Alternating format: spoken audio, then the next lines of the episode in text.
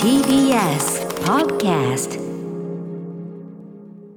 あやるっきゃない出ないよね。はいありがとうございました。はい。はい。時刻は8時38分です。今夜のアフターシックスジャンクションは今年の映画の総決算シネマランキング2020にお送りしております。ということで大鳥歌丸さんのシネマランキング発表ですよ。いやでもこうなんか皆さんとお話ししてたら、そのなんていうのかなもうみんなのねいろんなその、いやあれもよかったこれもよかったみたいな話聞いてたら、もうなんか俺の順位なんてそんなちっぽけなね。あそんなそんまなた。最後に最後に最後に物事を賠償化して終わらせるのこれよくないなみたいないやいやいや。感じがしてしてきたししてきたしぶっちゃけ結構ここまでで出てきた話が本当多い。うん、やっぱりまあ皆さんとも重なるというかね。そういうとこありますんで。はい。ということで、えー、いきますかね。はい。歌丸さんではお願いしますまずは、はい、第10位から第4位まで一気に発表お願いします。なんだっけ？ちょっと今自分のメモを見ます。第10位から4位までねいきますよ、はい。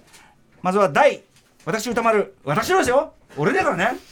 第10位は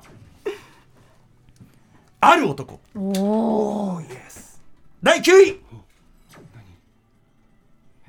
ちょっと思い出しただけ。第8位。マイスモールランド。おー。第7位。これちょっと長いですよ。第7位はノープ。ただし1.43対1サイズのシーンを含む iMAX レーザー GT テクノロジー仕様。重要。めんどくさ第6位。ウエストサイドストーリー。ですそして第5位。悩みましたよ。悩みました。もう全部1位。全部チャンピオン。でも第5位。あえてね。RRR おーここで。こそして第4位。ラブライフです。深田浩二監督はい。はいということです。お疲れ様。いやいやいやお疲れ様聞かせて。いや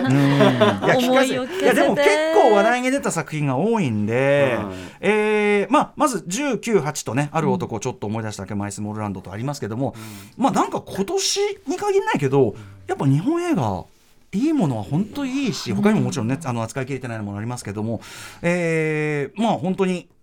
いずれ大人のというかそれぞれ違う方が特にやっぱある男とマイスモールランドはやっぱりその本当にアクチュアルな社会情勢とか社会の空気みたいなものに本当に見えずに取り組んでる作品でもあって、あのーそういうところもでそれがちゃんとエンターテインメントとして結実してる、あのこういうのが日本映画の標準であれば全然先には希望があるっていうふうに思うし。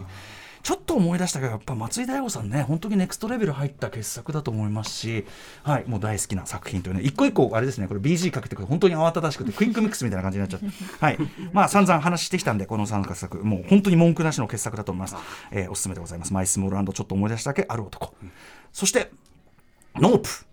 えー本当にですね先ほどから言ってますけど、まあ、本当にあのジョーダン・ピールという人のこれもネクストレベルな作品ですね。今までの過去2作が本当にちょっと分かりやすいなんなら分かりやすい作品に思えてくるほど、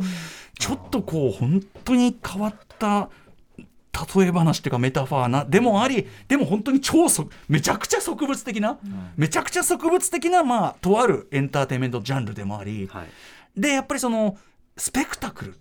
もう要するにそのものすごい映像を見せるということがメイン。だからこそ iMAX のできるだけいい状況で見たいんだけどそのスペクタクルというものがふ含む要するにその見せ物であることというのの、まあ、ある種の暴力性だったりとか搾取的な向上だったりとか、あるいは映画史のなんていうかな非常にやっぱり差別的なアンフェアなその歴史みたいなものというのもそこに読み込んで、でも最後それを、まあ、言っちゃえばこう弱者たちがかつて弱者とされた者たちがこう頑張ってもう人力でひっくり返していくみたいな。いい熱い。じゃないですか。何せ熱いし、特にあのやっぱりねあの主人公が猛然とあの馬を狩るシーンで突然西部劇的なあの音楽が流れ出してもう高らかにファンファーレが鳴ってもうわーってこうやるとこの高揚感も最高でしたねね。はい、ノープ大好き特にやっぱり先ほどが言ってる1.43対1サイズのシーンを含む iMAX レーザーじゃないとその正方形に近い形の画角というのが見れないんでこの映画本来の意図というのが本当に見れない。だからそういう意味では本当に映画館それもちゃんとしたこう環境の映画館で見てほしい作品ではありましたね、はい、いずれアトロク映画祭なんかもやりたいななんて思う次第です6ウエストサイドストーリー。これはねそのなんていうかな。宇垣さんがスピルバーグ映画うまって言ってて これ本当にこの感想すごく言えて妙なんだけど、本当に言えて妙だと思うんだけど、なんていうかな。現状までのそのかつてあったその古き良きとも含む正統派の映画技術みたいなものがあるとして正統派の映画のあり方とか、みたいなもののその現状到達線最高峰っていうかその例えばノープとかそれこなんかそこから先になんかいろんなまた新しい映画の形を模索するメタ映画みたいなとこあるけど、これはそのなんていうかとにかく映画かつて持ってた実力みたいな蓄積してきた歴史とか技術とかその全てを注ぎ込んだ現状最高峰みたいな。一番現状で一番立派な映画みたいな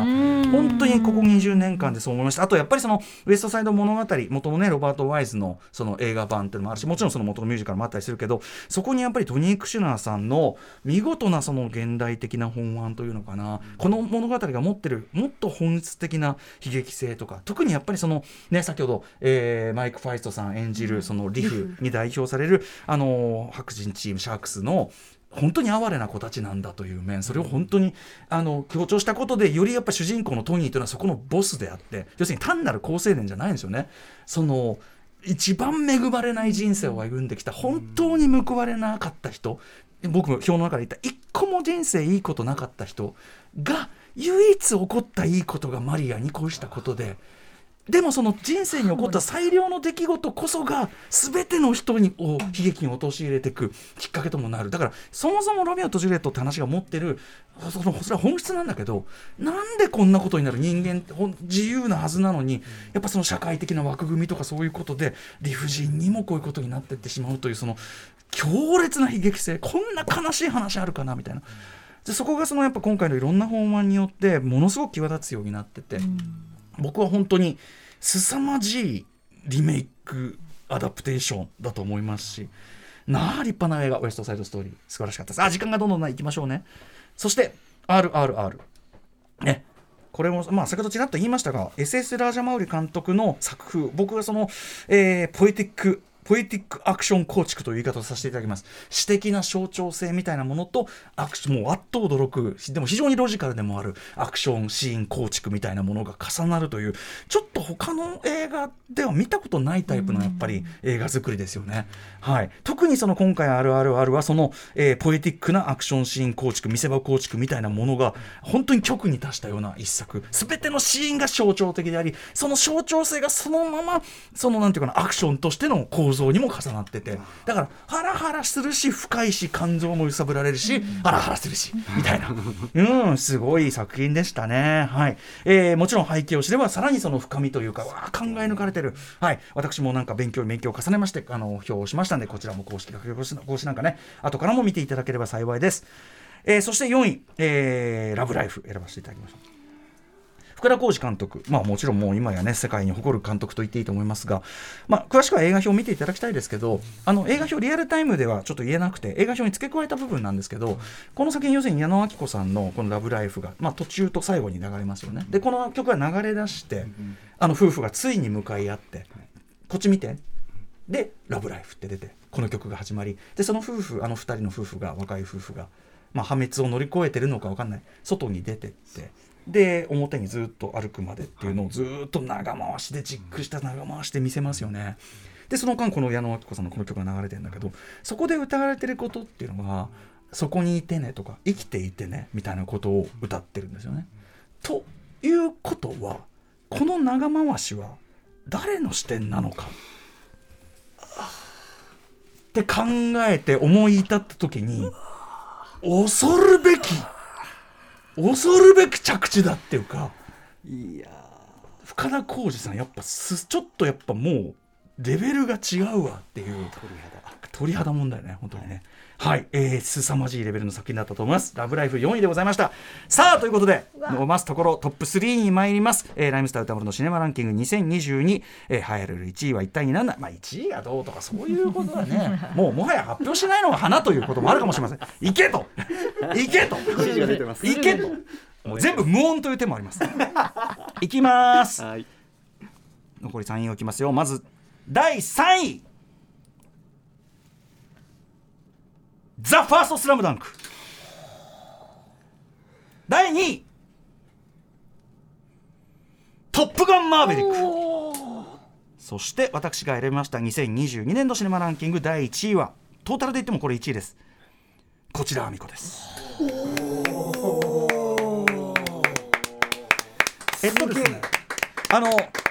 まあ散々この話もうね3作ともいろいろ出てるんであとまあ映画表もありますんでまあちょっとあのえーくどくどしく言うのはやめますがちょっとこの3つ私の中では共通するあのテーマがありまして、え要するにあの本来矛盾する要素を同居させてもっとより高い表現にというか、よりその映画表現みたいなものを先に進めようとしている3作という意味で僕の中では共通しているというところがあります。まず「ザ・ファーストスラムダンク。これはね映画表の中でも言いましたけど要するに井上武彦さんの非常に精緻に描かれた、えーそしてまあ本来は二次元的な静止画絵ですね。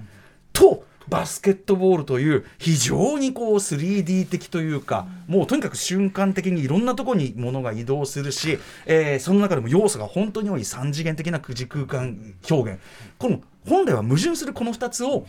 その新しいアニメーション表現技術そしてその使い方によって両立させてる。それによって全く新しい日本のまあ、世界的にも今目指しているところ例えば「スパイダーマン」「スパイダーバース」とかが、えー達成したような試みの日本漫画版の試みを成し遂げてみせたわけです。それがザ・ファーストスラムダンク本来矛盾する要素をより高いものに昇華させた。トップガンマーヴェリックもそうです。トップガンマーヴェリックは、あの、えーパパイロットの訓練なんかしてね、実際にそのコックピットに座って撮るという、非常にドキュメンタリックなその要素、ドキュメンタリー的なその映像の要素と、その皆さんご存知の通り、とにかく血分け肉はどる、えーエンターテインメント展開、つまり計算ですよね、それは。非常にエンターテインメント的に計算された展開、あとはもっと言えば観客にとっての見やすさ。うんそのドキュメンタリック的な要素つまりその要するにそこにあったものを取ってしま取れてしまったというようなものとそのフィクション的な段取りの計算ってそこも矛盾してる本当はね。でもそれを非常に高いレベルだから編集がすごいうまいっていうのもあると思うんだけど非常に高いレベルで、まあ、なぜそれが見やすくなってるのかちゃんと整理されてるのかというのは映画表の中で言いましたんで実に実に計算され尽くした見事なまあ、最先最新型あのエンターテインメントだしそのよく言うトム・クルーズがその本当に命を懸けたようなスタントとかねすごいもう同行した訓練とかします。それ皆さんちょっと半笑いエピソードとして語るけど全てはその方が映画が面白くなるからその方がみんなが没入するから本当だと信じられるからっていうことが分かってるトム・クルーズはふざけてやってるわけじゃないんですよ。伊達や水郷じゃないんですよ。面白い映画のためなんですよ。それがこの映画で分かりましたしそしてトム・クルーズがやっぱりなんていうのかな自らのある意味老いを受け入れていく話。これ初めてです。トム・クルーズ史上初めて。それがトム・クルーズ史上最大のヒットになったんですよ。最高です。最高の男です。そしてこちらあみここれもこちらあみこもえっ、とその大沢かなさんというその存在そのまま見せてる。こういう子が本当にいるんだっていうドキュメンタリックな見せ方をしている作品に見えて。見えて。でもずっと見てるといや違う違う。これはめちゃくちゃ周到に計算されなきゃできないショットだ。みたいなことに途中で気づく。だからドキュメンタリックなそこにいたその人の輝きを取ったというドキュメンタリー性と計算され尽くした例えば長回しであるとかあるいはちょっとフィクション的な飛躍そういうものが非常に高度に合体して何かこの瞬間にしか起きないマジック。やっぱり大沢かなさんという方の存在が大きい。原作小説よりちょっとやっぱりそのなんていうかなポジティブな印象が強い作品になってるのはやっぱり大沢かなさんの生命エネルギーですよね。その命そのものを肯定せざるを得ない。そこに生きているこの輝き。それとでも周到な計算とみたいなものがまあめちゃくちゃ高度に